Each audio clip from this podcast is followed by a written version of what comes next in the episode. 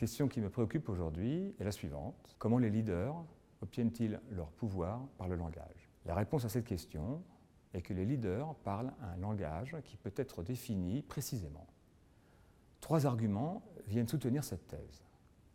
Premièrement, et c'est une évidence, les leaders sont suivis, ils ne sont pas obéis. Le leadership repose sur l'obéissance volontaire, c'est-à-dire que les suiveurs autorisent leur leader.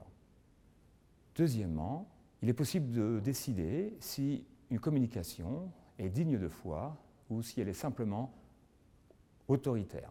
Une communication digne de foi, c'est une parole qui repose sur des descriptions vraies, des arguments justifiés, des recommandations raisonnables, des promesses responsables. On peut qualifier ce langage de noble.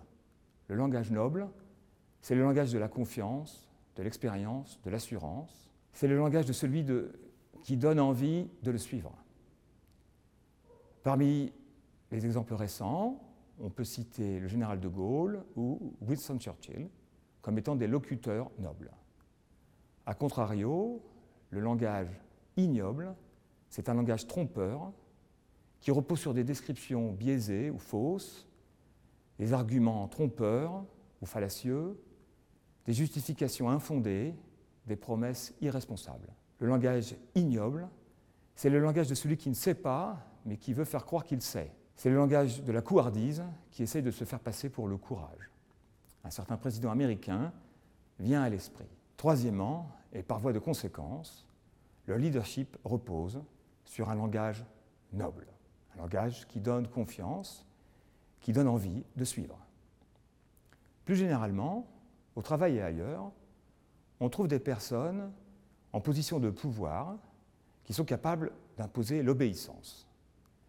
Ces personnes ont parfois tendance à se voir comme étant supérieures aux autres, comme étant des êtres extraordinaires ou exceptionnels, et bien entendu à se voir comme des leaders. Mais ce n'est pas le cas.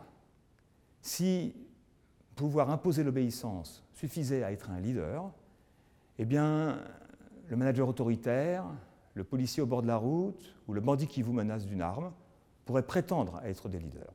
Ce n'est pas le cas. Concevoir le leadership comme étant une relation de confiance bâtie sur le langage noble permet de faire la différence entre le leader et le manager autoritaire. Comment les leaders obtiennent leur pouvoir par le langage?